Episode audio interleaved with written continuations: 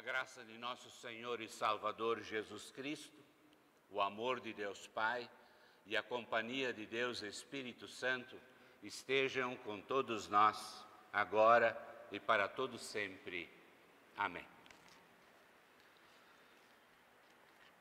As palavras do Evangelho do dia servirão de texto base à nossa mensagem neste domingo e baseados nesse trecho bíblico, nós queremos refletir sobre o seguinte tema: um mistério de amor.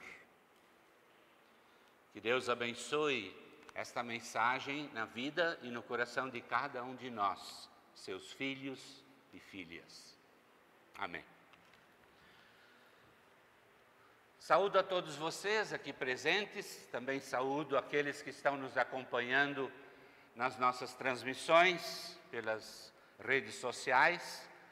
E eu faço com estas palavras do apóstolo Paulo aos Efésios, capítulo 2, versículos 8 e 9. Pela graça de Deus, vós sois salvos por meio da fé. E isso não vem de vós, é um dom de Deus, não vem de obras, para que ninguém se glorie. Que Deus abençoe esta mini mensagem no coração de nós todos e que ela nos ajude a entendermos o recado de Deus aos nossos corações nesta manhã. Domingo da Santíssima Trindade, Pai, Filho e Espírito Santo. Um Deus único em três pessoas. Como já frisou o pastor Mateus antes, a doutrina da Trindade é uma doutrina difícil.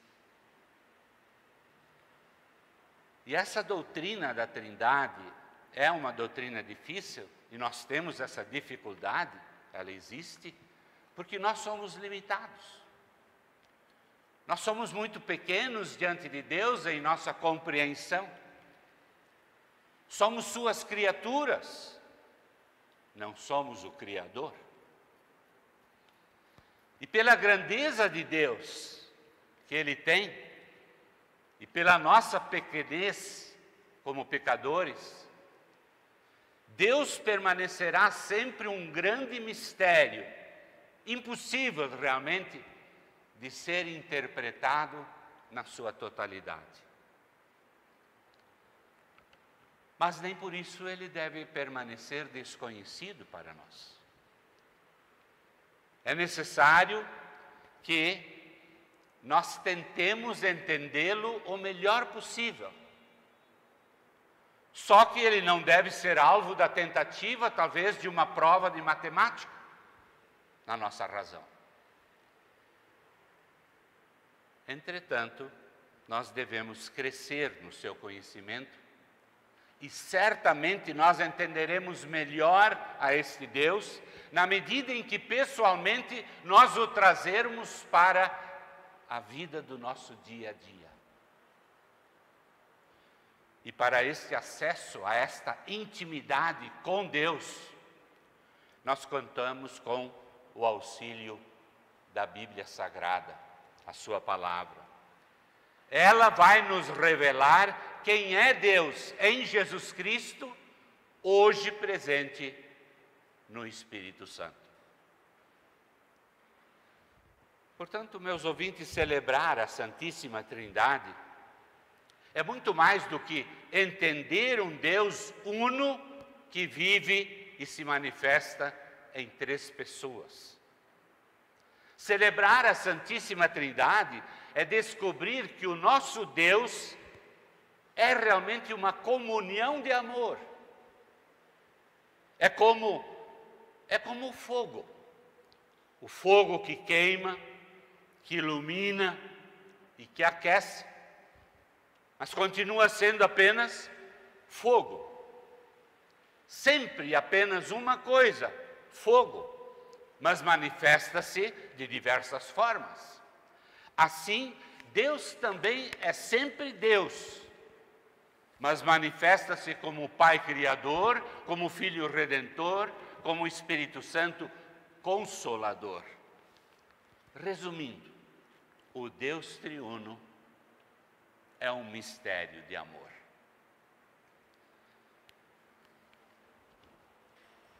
Voltemos ao ano 30 da nossa era. Bem lá no início do ministério de Jesus. Pouco tempo depois dele realizar o seu primeiro milagre, transformando água em vinho. Época da Páscoa. Jerusalém fervilhava de peregrinos. E a pergunta que corria pela boca do povo era esta: Quem é este Jesus que veio lá de Nazaré? João Batista já o batizara chamando-o de o Cordeiro de Deus. O próprio Jesus já tinha surpreendido muita gente ao virar as mesas dos cambistas lá no pátio do templo, expulsando-os daquele lugar. Por outro lado, ele tornara-se benquisto do povo, realizando vários milagres e curas. A sua pregação era qual um tiro certeiro nas consciências da elite dominante. E na mente da maioria, então, continuava esta pergunta: será que ele é o Messias? Uns diziam que não, outros tinham dúvidas. Mas lá em João capítulo 2, versículo 23, está escrito que muitos creram nele. Naquele grupo dos que tinham dúvidas, encontrava-se um ilustre cidadão lá de Jerusalém, de nome Nicodemos. Era fariseu, uma seita rígida no cumprimento da lei e que no tempo de Jesus degenerara para um fanatismo nacional, tornando-se praticamente um partido político radical. Nicodemos era também membro do Sinédrio, o órgão supremo e deliberativo dos judeus, tanto em questões civis como em questões religiosas.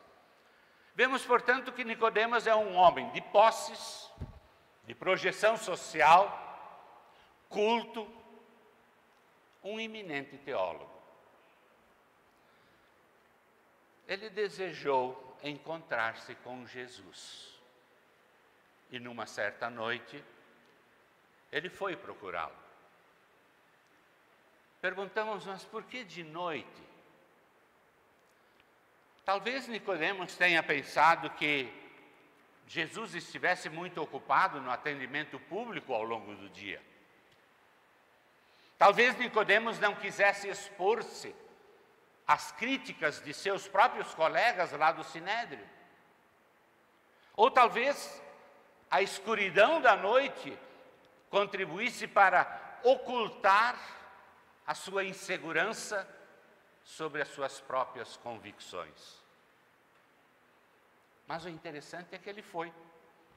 Ele foi e, ao cumprimentar Jesus, saudou respeitosamente como o Senhor é um mestre que Deus enviou.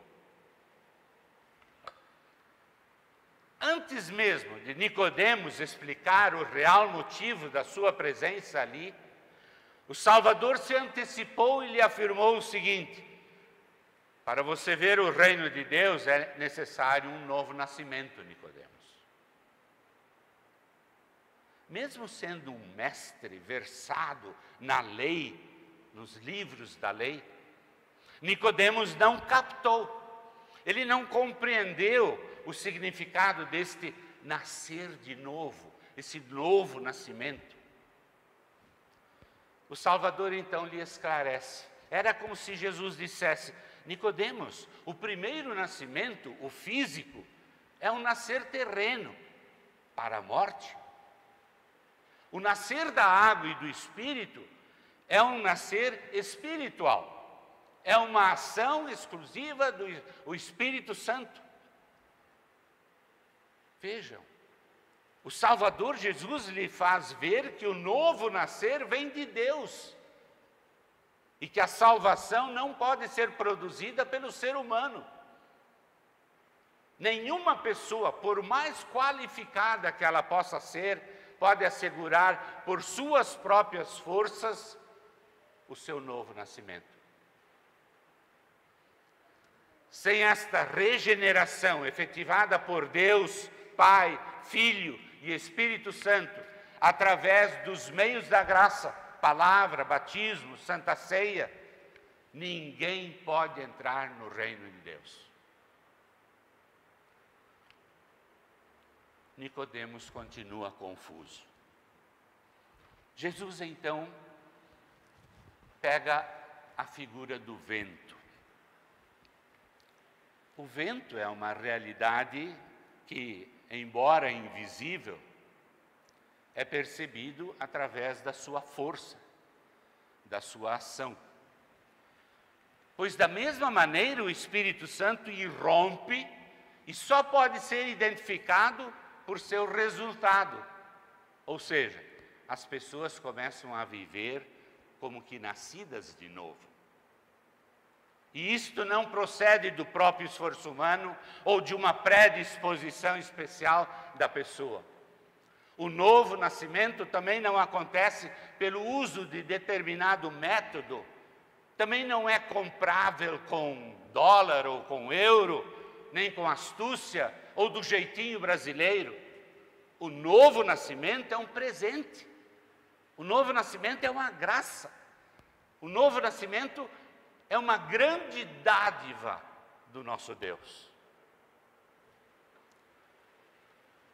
E nesta nova criatura não desaparece a sua natureza humana corrompida e má, mas agora nela habita o Espírito de Deus que aplica a este novo ser os méritos adquiridos por Jesus Cristo através da sua paixão, morte e ressurreição. A natureza corrompida procede desde Adão e Eva. E esta maldade inata na raça humana, ela passa de geração em geração. E o novo nascimento, ele é outorgado na obra redentora de Jesus Cristo e nós nos beneficiamos dela pela ação do Espírito Santo. Resumindo, por causa dos méritos de Jesus Cristo, o Pai nos declara justos. E todo aquele que não resiste à obra do Espírito Santo, mas crê, esse tem vida eterna. É a Santíssima Trindade em ação. Jesus mostrou-se muito sensível e paciente às dúvidas de Nicodemos. E o Salvador conduziu este diálogo de uma maneira que as dúvidas deste mestre ficassem esclarecidas não só na sua mente, mas também no seu coração. Nicodemos procurara Jesus a princípio para matar a sua curiosidade, mas ele acabou encontrando em Jesus o real sentido da sua vida. Seus questionamentos, a princípio, até firmaram uma certa resistência à ação do Espírito Santo, mas eles foram logo subjugados. E Nicodemos então sentiu-se uma nova criatura. Algum tempo depois, nós observamos Nicodemos defendendo Jesus diante do próprio concílio eclesiástico judeu, dos judeus. E na tarde, no fim da tarde da sexta-feira da Paixão, nós vemos Nicodemos prestando honra ao corpo de Jesus, acompanhando até o túmulo e ajudando José de Arimateia a sepultá-lo. Meus ouvintes, nós vemos que Deus sempre vem ao encontro do pecador. Foi o que aconteceu com Nicodemos, foi o que aconteceu também com o profeta Jeremias, que a princípio quis resistir. Foi o que aconteceu com Jonas, que tentou fugir, ou com Pedro, que o negou, ou com aquele funcionário, alto funcionário da Etiópia, viajando numa carruagem, ou com o próprio apóstolo Paulo, que de perseguidor tornou-se o maior propagador do cristianismo.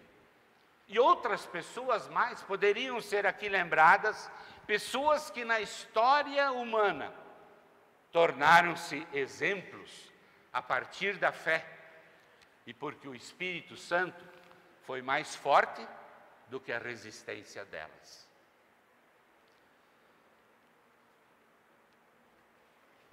Meus ouvintes, este mesmo Espírito de Deus, ele continua soprando, ele continua agindo através da proclamação da palavra e da administração dos santos sacramentos.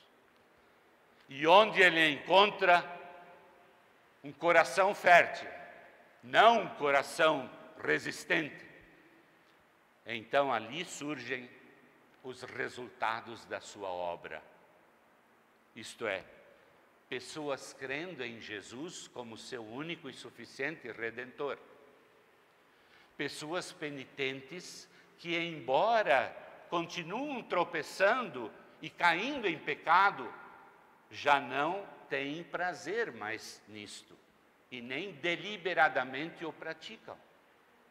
Pessoas que lutam para vencer as tentações do mundo e guardam-se do maligno, se esforçando em praticar a justiça e em amar o próximo, a exemplo daquele que lhes amou primeiro.